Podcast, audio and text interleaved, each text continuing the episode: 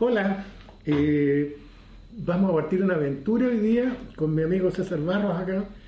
Eh, nosotros nos conocemos hace mucho tiempo, nos vamos a turnando además en este rol de quien modera cada conversación y nos gusta conversar. Y nos parece a los dos, César va a poder explicar también su mirada particular, pero que este es un momento importante para ejercer esta cuestión humana maravillosa que es conversar, que supone no solo hablar, y decir cosas que uno sabe, le gustan, sino escuchar al otro. Yo no solo le tengo mucho cariño a César, sino que he aprendido muchas cosas con él. Y eso requiere, es parte de la entretención, que a mí me interesa hablar y conversar con él porque uno aprende cosas. ¿Por qué estamos haciendo con los dos con César este canal? Porque queremos conversar en este momento en Chile que uno siente que hay muy poca conversación y nosotros no le tenemos miedo a conversar. ¿Qué te parece la idea, César, de que conversemos todos? Yo encuentro que es fantástico además porque el minuto que está viviendo Chile hoy día es eh, especial como para conversar en un país que está súper polarizado, en que la amistad cívica se perdió casi por completo y en que, como dice Dreidre McCloskey, la democracia buena es conversar y conversar y, y no andar empujones con la gente. Y eso yo creo que es una cosa que nosotros vamos a tratar de rescatar. Adicionalmente a los dos nos, nos gusta enormemente la historia y hemos recorrido la historia de Chile para arriba y para abajo y hemos visto cómo, si bien no se repite, pero rima en forma extraordinaria. Y hoy día estamos en un minuto tan clave como cuando llegó Diego Portales, como cuando echaron a Balmacea, como cuando volvieron a echar a Alessandri y lamentablemente muy parecido a la década del 70 cuando terminamos con una cosa horrible son momentos históricos, pero lo primero, habrá muchos que obviamente no nos conocen. César es economista, eh, agrónomo, origen, ah, genética y universitariamente agrónomo, y además después economista, es doctorado en economía, pero además, como dice el mismo, gran lector de la historia y le gusta discutir y conversar de historia y yo soy abogado, pero también con un interés en temas públicos, de historia. Y tú eres profesor, además. además yo, yo fui profesor y me aburría de ser profesor de Derecho Penal en la Universidad de Portales y en posgrado en algunas universidades, pero que me gusta mucho conversar y que además vaya a saber uno, a lo mejor César, ¿qué opináis? Segundo de los puntos, yo soy de izquierda, César es de derecha, pero si hay un punto en común, es que reconociendo, para que no crean que uno es eh, idealista en esto nomás, eh, los dos con una admiración muy grande a ciertas instituciones anglosajonas. Sí, ah, compartimos, el, sistema anglosajón, tanto el inglés, con, que está repartido en todo el Commonwealth, como Estados Unidos, que fue la primera democracia moderna que hubo en el mundo después de Grecia. Tal cual, y, pero crítica, no se trata que uno no crea que en Estados Unidos no hay problema, o en Inglaterra, pero cierta admiración por un modelo liberal democrático que justamente consiste en decir, sabes que la divergencia y las diferencias dentro de la sociedad no son malas. Al revés, eh, lo que uno siente detrás de los grandes liberales, por lo menos ingleses, Edmund Burke, me acuerdo que era un hombre más bien conservador de derecha, pero liberal, que apoya la revolución norteamericana. y, todos los grandes pensadores de la democracia nueva fueron, eh, fueron ingleses, o sea, desde Adam Smith, Hobbes, y así sigue John Locke, mi gran ídolo John Locke. Claro. Bueno, tenemos ese punto de unión, que siendo César de derecha, yo siendo un hombre de izquierda, los dos, primero nos gusta conversar, creemos, los dos creemos que el momento político y social que estamos viviendo es fundamental y que aquí no sobra nadie. Esto es fundamental. Yo voy a hablar de mi lado político, yo creo que sería aterrador una sociedad en que todo el mundo pensara como yo. Yo aprendo todos los días de personas que piensan distinto. No sé cómo lo ves tú de la otra vereda, pero, pero yo, yo, que... yo creo que nosotros, y desde mi lado además, hay gente súper extrema ¿ya? Y, de una soberbia increíble y que creen que nada debe cambiar y miran con pánico cualquier cambio. Y tal como hablábamos en algún minuto, ahora vemos la ceguera que se tuvo de no adherir a lo que estaba haciendo Michelle Bachelet con su proyecto constitucional que tenía toda la razón, un proyecto donde se respetaba la propiedad privada, donde habían un montón de las cosas que ahora nosotros las tres patas, digamos, el Banco Central Independiente, la propiedad privada y el fisco financiado. Entonces se dejan pasar tantas cosas eh, que da pena y eso es por no escucharse. Eso es por decir todo lo que el otro diga está malo y yo estoy dispuesto a dar la vida para que no pase ninguna cosa. Sí, yo creo que ahí hay cierta, cierta noción libertaria, César, que es importante, que a mí me impresionó mucho cuando yo estuve viviendo en Estados Unidos de chico, el tema este del, amor por la libertad dura. ¿va? Y esto que eh, el entender que el que todo el mundo sea homogéneo es sospechoso, no es una cosa buena. Y que lo normal en las comunidades humanas es que hayan ángulos distintos, ideológicos y a veces más prácticos, de distintos, pero que eso no es malo en una sociedad. De hecho, yo siempre he tenido la intuición, a propósito de lo que hablabas del señor este eh, Acemoglu, que, que, Ah, que tuviste que- en una charla recién, que intuir que aquí lo peligroso son los extremos. Claro. Y que los extremos, a propósito de Stalin, que nos tocó, a todos nos ha tocado estudiar harto, ¿no es cierto? No lo alcanzamos a vivir, pero estudiar harto la Segunda Guerra, que ahí quedaron reflejados los dos extremos. Que tanto Stalin como Hitler, en mi opinión, más peligroso Hitler, pero Stalin una bestia. Claro, ahí, ahí difiero. Pero, bueno, pero, pero, pero lo que no discuto es que eran Sí. dos extraordinariamente peligrosos en que uno tiene que, parte de la receta institucional es aprender a convivir con una sociedad y querer una sociedad más diferente. Bueno, lo que decía ayer Acemoglu en su libro nuevo, dice, el camino de la democracia y del progreso es estrechito y cuando uno se desvía a la derecha, ya uno va a la tiranía. Y hay tiranías que progresan, como China, ya Eh, como fue Chile con Pinochet. Pero el otro, que se va al otro lado, es el caos. Y ahí está Somalia, ahí está Nigeria, y ese es un camino sin vuelta, porque el otro puede funcionar. ¿ya? En China hoy día hay mucho más libertad de lo que había antes, por lo menos en la parte no política, pero en Somalia no hay nada. O sea, es la ley de la selva. Muy interesante, yo tengo que comprar el libro porque la exposición fue muy buena y también hizo referencia a Chile. Chile iba por el camino estrecho y de repente se vuelve a la tiranía y después vuelve. A propósito, César, de eso me gustaría hacerte una pregunta, porque yo en mi sector político, hay que de las mayores pifias que tenemos en la izquierda, del progresismo, en la centro izquierda, Pero es que háblate del progresismo, porque yo creo que es importante, tal como el término liberal en Estados Unidos tiene dos sentidos. Uno es la democracia liberal y el otro es el liberal que es un socialismo suave. Pero yo creo que es mucho mejor que tú hablaras de progresismo. Estoy de acuerdo, Y yo en ese sentido soy un conservador, yo no supuesto, puedo negarlo. Por supuesto, pero lo que te quiero decir es que en mi sector, yo he- he notado a propósito de esta anécdota tan que los historiadores se la van a hacer chupete, de que todo el mundo pifió a Michelle Bachelet por sacar esta idea del proyecto constitucional, abrir los debates, etcétera. Y me acuerdo que The Economist hace poco reconoció que tenía razón Michelle Bachelet a pesar de que nadie la había Y apoyado en hay que reconocer que además ella sí sintió que estábamos sentados arriba de un polvorín, sí sintió que uno de los grandes aprietes era el, el pa- el que salga tan cara la, la educación. ¿ya? Obviamente que es imposible hacerlo todo en un día y yo creo que a lo mejor ella tampoco tuvo esa capacidad de convencernos, sino que llegó y lo tiró. Entonces cuando uno llega y lo tira, la cosa se pone más peluda. Pero lo que hablábamos, la democracia es convencer. Y cuando tú, tú tenés la experiencia de Estados Unidos, uno cuando habla, yo con un liberal de Estados Unidos o tú con un republicano, escuchan. Bueno, no se enojan, escuchan, salvo ahora Trump, digamos, que, que puso las cosas Pero mal, una anomalía del punto de vista de la forma, por lo menos, que no es o sea, hay una conversión, lo que- cómo funciona el Parlamento en Estados Unidos, es una negociación que, que no tiene tampoco esos tonos eh, egoístas que tiene a veces la nuestra, que es, sabéis que yo estoy en el Parlamento para, encontrar, para traerle pega a mi amigo y va a asegurar mi próxima reelección. Es mucho más elevada. Y lo mismo en Inglaterra. Sí, yo creo que, mira, esto ya más casi en lo emocional ¿ah? o en lo psicológico. Yo me he dado cuenta que hay mucho narciso dando vuelta eh, en el mundo político en general, en todos los sectores, y eso impide, tiene el defecto de que impide escuchar, porque tenés que tener una cierta dosis de humildad. Nos están mostrando que nos quedan 30 segundos antes de la primera pausa, como dicen, eh, que tú para poder escuchar a otro tenés que estar abierto. Sí. Si tú estás convencido Claro. que tú te las sabís todas, no vayas a aprender, Sí, vayas a querer solo que te escuchen. Claro. Y eso es una dosis que nos falta, cabrón. Qué Claro. bonito. No, que, a ver, yo lo tengo puesto en mi celular. ¿Has pensado alguna vez que puedes estar equivocado? Y eso es la base. Ya paramos un segundo y volvemos al tiro. Ya.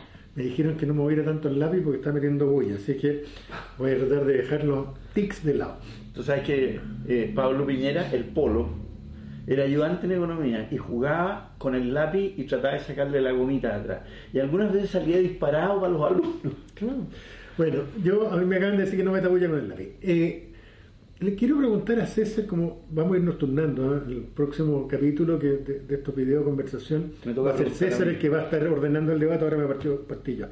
Eh, pero César, a propósito de lo que está pasando hoy día en Chile, ¿qué otros momentos históricos chilenos o de otros, de otros países crees tú que son interesantes mirar para entender lo que está pasando y, para dónde vamos?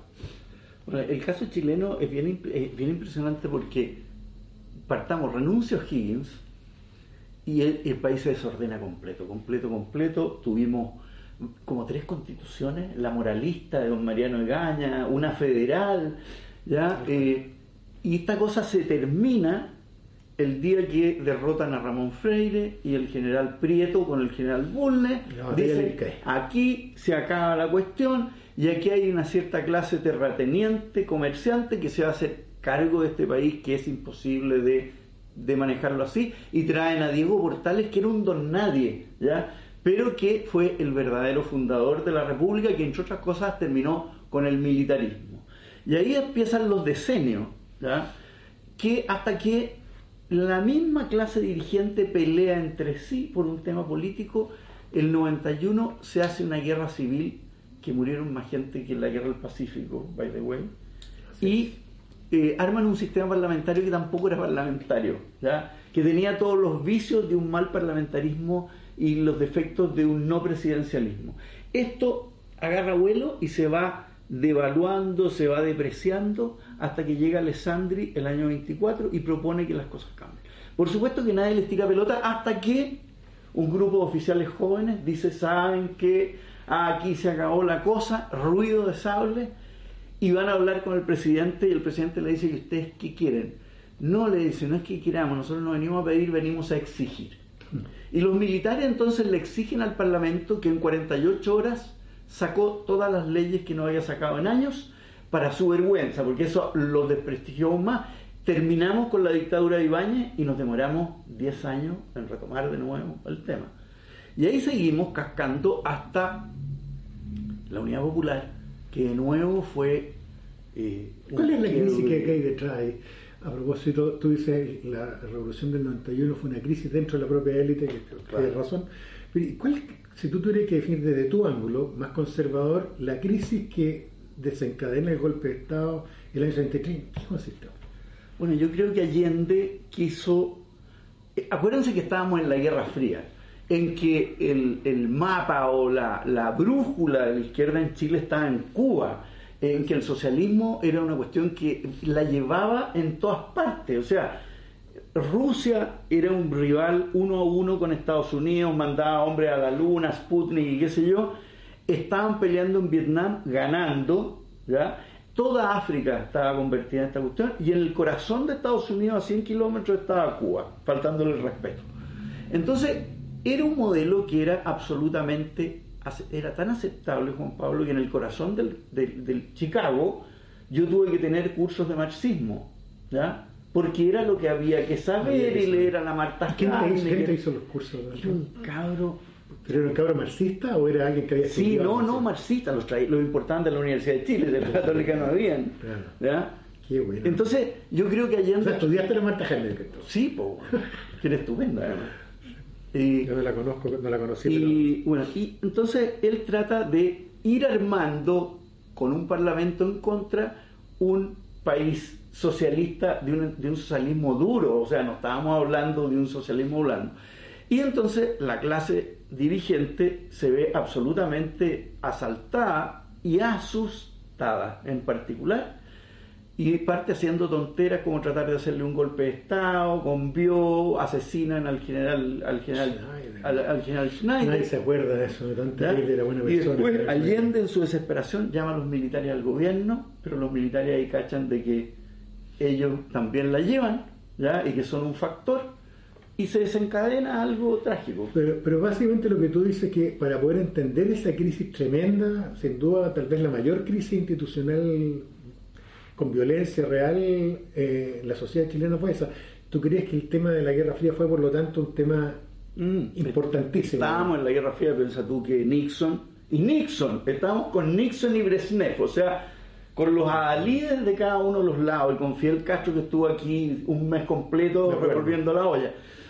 Pero sí, pues era, estábamos en la Guerra Fría. Piensa tú que Kissinger intervino aquí y pasó plata. ¿Ya? Para terminar, pasó plata para, los camioneros, sí, pasó. Aparecen las actas. Sí, o sea, claro que sí éramos parte de la Guerra Fría y por el otro lado también. Por supuesto. Ahora, mira, hay una cosa, de todo lo que tú has dicho en general, lo de, la descripción que tú haces, estoy de acuerdo cómo se modela la República Chilena. A mí me ha llamado la atención, no sé qué opinas de eso, lo raro, a propósito, de, salvo José Miguel Carrero un poquitito, es que nosotros empezamos nuestro proceso de reflexión republicana en 1810, ¿no es cierto? Después en 1817, 18 se decanta, y no, como que no hubiera existido la revolución norteamericana.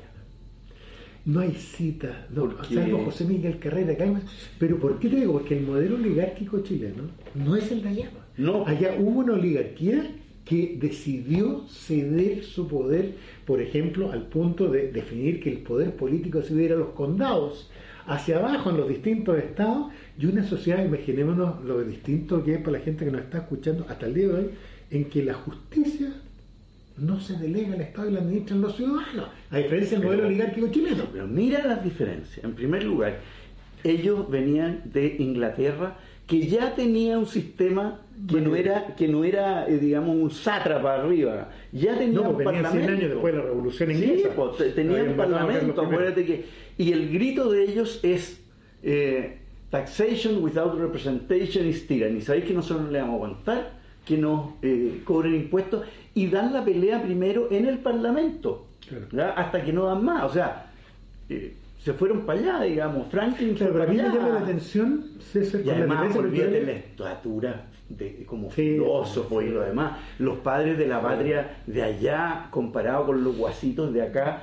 ¿Y dónde veníamos nosotros? Nosotros veníamos de una, de, un, de una tiranía, un reino partido por Carlos V que era una tiranía absoluta, ¿ya? que nunca tuvo un parlamento, de que más bien tenía una casta de nobles en que eran súper cerrados, no tenían comercio exterior, no tenían ninguna cosa, estaban enclaustrados en su cuestión. Y Chile, a diferencia de, Inglaterra, no se revela. Dice, ¿saben qué? Parece que en España, como el rey fregó, hagamos una, junta, pero somos realistas en general. Hasta que de repente empiezan a decir, oye, no, ¿y para qué, digamos? ¿Ah? Pero a mí me llama la atención, a propósito de lo que hablamos antes, fue la falta de reflexión a propósito de algunas cosas que ha escrito Miguel Salazar, retomando el bando que, pierde el DIRCAI, ¿no es cierto? Eh, retomando aquellos militares que eran más partidarios de un modelo con, menos autoritario, menos oligárquico. Los pipiol. Claro, pero ahí nunca más se vuelve a debatir el tema. A mí me llamaba la atención, César, yo entré en el año 78 a la universidad, cuando veo a propósito de las demandas de género hoy día, y veo esta cosa que en el Código Civil teníamos un Código Civil de mediados del siglo XIX y que el hombre era el jefe de la familia, ya en mi época esta cuestión sonaba rara, que la mujer le debía obediencia al marido, todas estas cosas, y no ha habido una reflexión ni en la derecha ni en la izquierda a fondo de cambiar esta sociedad tan vertical, porque el modelo que se termina formando, a diferencia del norteamericano que tiende a la horizontalidad, este es un modelo completamente vertical. Claro, porque venimos de una sociedad que, era muy vertical y que tenía castas. Y nosotros como aquí no matamos a todos los indios, como en Estados Unidos, eso sí, ya, o en, otros países, eh, se armó una casta, digamos, que eran los que venían de, Europa Occidental, ¿no es cierto? Y para abajo y para abajo, eh, y, se fue complicando el, tema, yo creo. Pero, claro, tenemos orígenes tan distintos. Estoy de acuerdo. el, aquí en Chile O'Higgins hablaba inglés y tenemos un salto grande hasta Ricardo Lagos, que fue el próximo presidente que hablaba inglés. O sea, éramos de un aislacionismo. Claro, a mí no, yo estoy de acuerdo que por algo pasaron las cosas que pasaron, pero me llama la atención, incluso mirando a historiadores más liberales como Vicuña Maquena, ¿no es cierto? y sus miradas, sobre todo en la época más revolucionaria de Goñi Maquena, eh, Bilbao, Arcos, que en esos momentos, por lo menos yo, las cosas que he leído de ellos, no me he topado con diciendo, oye, ¿cómo este modelo que está surgiendo en Estados Unidos, en Suiza a partir de 1840, un modelo que... A ver, a ver. Vamos a parar otro segundito, después seguimos y, y, retomamos inmediatamente. Volvimos. y más allá, o sea, había muchos modelos para copiar. Fíjate que Bismarck, siendo un ultra reaccionario, arma inmediatamente voto universal y forma el Reichstag de la Alemania unificada, que, eso no existía, con una serie como una democracia súper protegida, pero ya da un paso y pone eh, ayuda social, arma, en un tema, en una época que era mucho más barato porque los viejitos eran como el 6% de la población, pero el primer país que tiene un sistema de seguridad social. En Francia ya había democracia, ¿ya? Salido una vez que se... O sea, incluso con Napoleón III hay democracia, hay un parlamento, ¿ya? También una democracia bien sui generis, en Inglaterra ya existía, o sea, y Chile se demora. Bueno, ¿a dónde voy? Mi opinión, que ya que llevo la pelota yo dirigiendo el debate hoy día, eh, mi impresión es que eso es lo que está haciendo crisis hoy día. Cuando partió nuestra crisis, César, y esto lo hablamos, yo quedé con la sensación de que aquí había un tema de fondo. Y por eso que los partidos se perdieron. Y por eso que ni el Frente Amplio, ni el PC, ni la UDI, ni nadie logró verlo venir. Porque aquí se estaba incubando una crisis de, este modelo vertical. Porque si bien uno podía sostener el siglo XIX, hoy día... que es súper interesante lo que tú estás diciendo porque en realidad no es una pelea política ni tampoco es económica.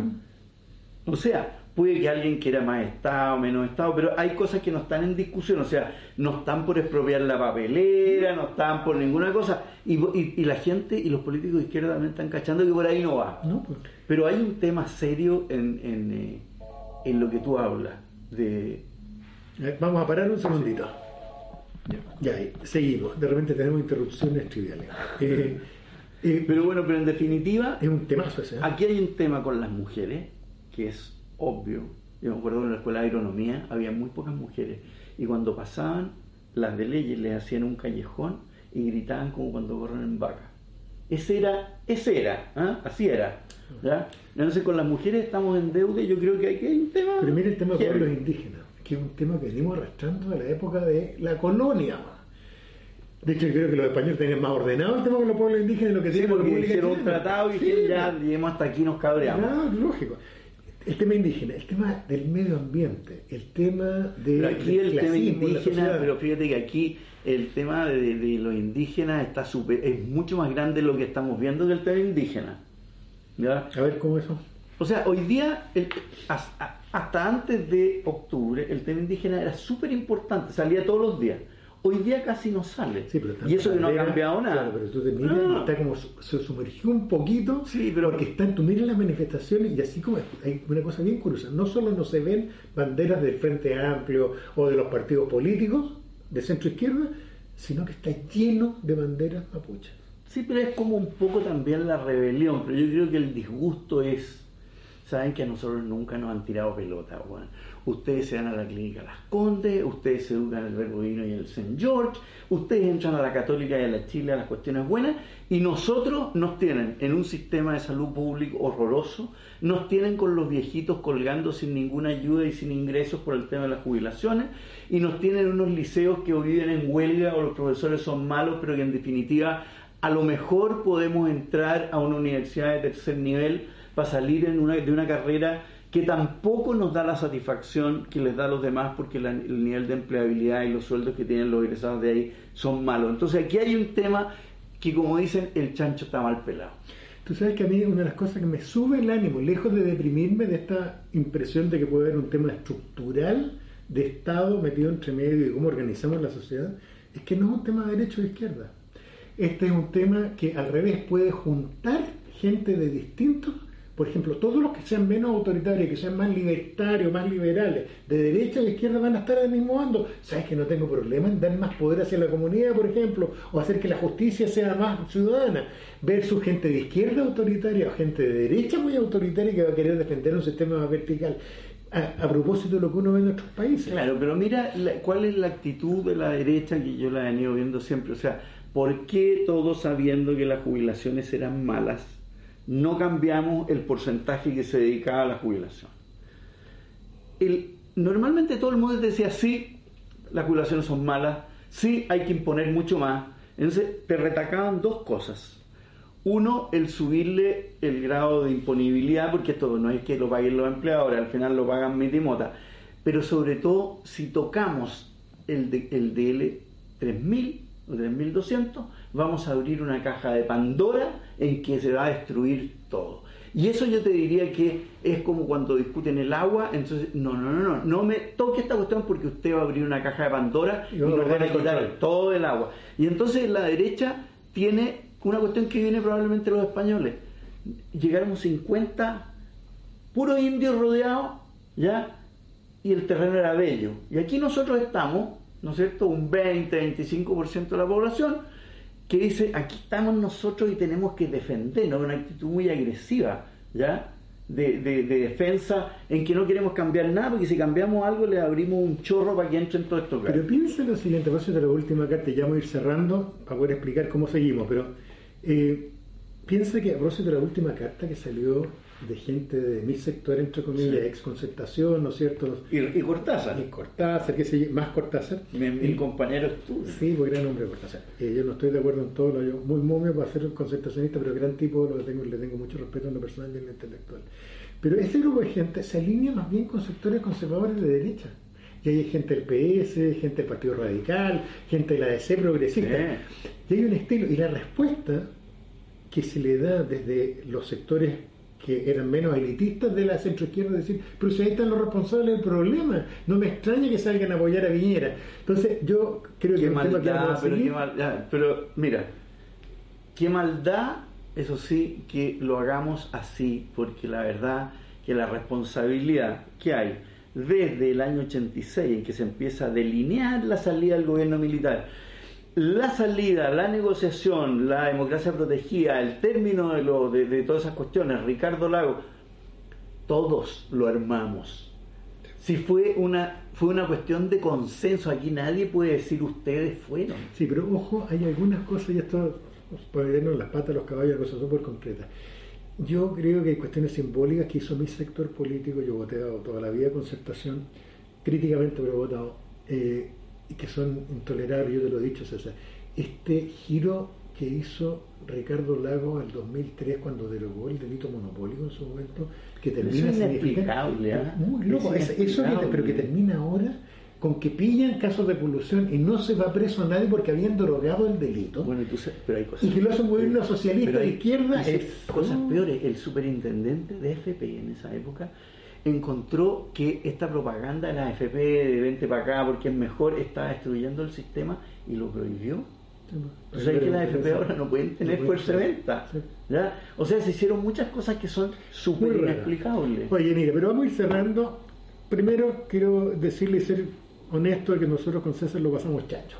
Sí, y yo insisto, tenemos una visión en muchas cosas distintas, pero yo he aprendido con César una brutalidad y me recomienda libros. Yo también, cuando pido por ahí un librito, se lo recomiendo a él. Y para mí, yo me imagino que sería terrible tener amigos con los cuales a uno le hayan la razón en todo creo que los mejores momentos, y lo vamos a tener más adelante, es cuando yo digo algo, César te dice algo y yo le dice, ah, estás equivocado. Sí, no, pero vamos a traer gente dialogante, porque si no, no podría participar con nosotros. O sea, eh, todos los que andan diciendo, no, o sea, que a la primera línea hay que aforrarle bala y qué sé yo, gente irresponsable, no. No, pero no solo eso, sino que además, de verdad, yo creo que lo otro que nos une es tenerle un cariño infinito a nuestro país, a nuestro proyecto como país y yo por lo menos lo tengo claro de chico, por formación, de que aquí cabemos todos, tenemos que estar todos, aquí tenemos que aportar todos, porque no estamos hoy día en una discusión puntual sobre el tipo de modelo económico, siquiera estamos defendiendo si esto es una sociedad de derechos o no de derechos, eso admite múltiples modelos económicos, estamos en una discusión sobre cómo se distribuye el poder, César me decía antes de entrar acá, Juan Pablo, yo creo que otro punto es que estamos de acuerdo en el sistema semiparlamentario y es cierto, yo creo que aquí colapsó el modelo presidencial tradicional. O sea, está colapsado y tenemos un sistema semipresidencial defectuoso de, de facto. en que el Parlamento es donde se decían las cosas, pero el Parlamento no cacha o no asume de que él es responsable, como cuando le dicen usted preocúpese del orden, es su tema, no, yo no tengo nada que ver. Y Piñera, por otro lado, tampoco asume que él ya no es el hiperpresidencial que, que era antes, el superpresidencial. tenía todo. ¿Te fijas? Entonces, él sigue tratando de definir, sigue tratando de tener una agenda, cuando lo lógico era que hubiera dicho, ¿saben, señor Parlamento, señora mayoría parlamentaria, por qué no arman ustedes un gobierno que venga el señor Insulza, el ministro anterior, y no sé quién, y no sé quién, y ustedes agarran los fierros calientes? Cosa que no quieren. Entre, otras cosas, ¿por qué no quieren que se vaya Piñera? Porque nadie quiere hacerse cargo. No, pero más, bueno, eh, para, para otra sesión más, pero yo creo que se van a topar con nosotros una vez a la semana. Vamos a tratar de hacer capitulitos en tres módulos de 10 minutos eh, que duren por lo tanto media hora y algunas veces vamos a traer amigos a conversar acá y nos vamos a ir turnando. Hoy día dirigido yo el debate, por así decirlo, en la próxima le va a tocar a César y perdónennos todos los errores que podamos cometer. Somos, solamente, profesionales. somos, solo un par de amigos que nos gusta hablar de política, de historia y que estamos fascinados con lo que está pasando. Eso no, significa que no tengamos temores, pero que nos gusta conversar sobre lo, que está pasando. Yo creo que, este primer programa que era un ensayito creo que salió suficientemente bueno como para echarle. escuchando y hay tanto tema, César, eh, eh, que debemos que el diente, así que los invitamos a todos a conversar, a dejar sus comentarios abajo eh, y vamos a estar tratando de todos los viernes. Ya, pero traten de no, o sea, no tengamos comentarios eh, sí, agresivos, porque es un idiotez. O sea, una vez mi señora se puso a ver los comentarios que tenía en mi columna y terminó llorando. No, Entonces, eso no, no, pues eso no. no sí, bueno, traten de hacer comentarios constructivos, no tienen por qué estar de acuerdo con nosotros. Pero eso, así que muchas gracias a los que nos vean y vamos a los que quieren encontrar con nosotros eh, una vez a la semana. Gracias. Y gracias de nuevo.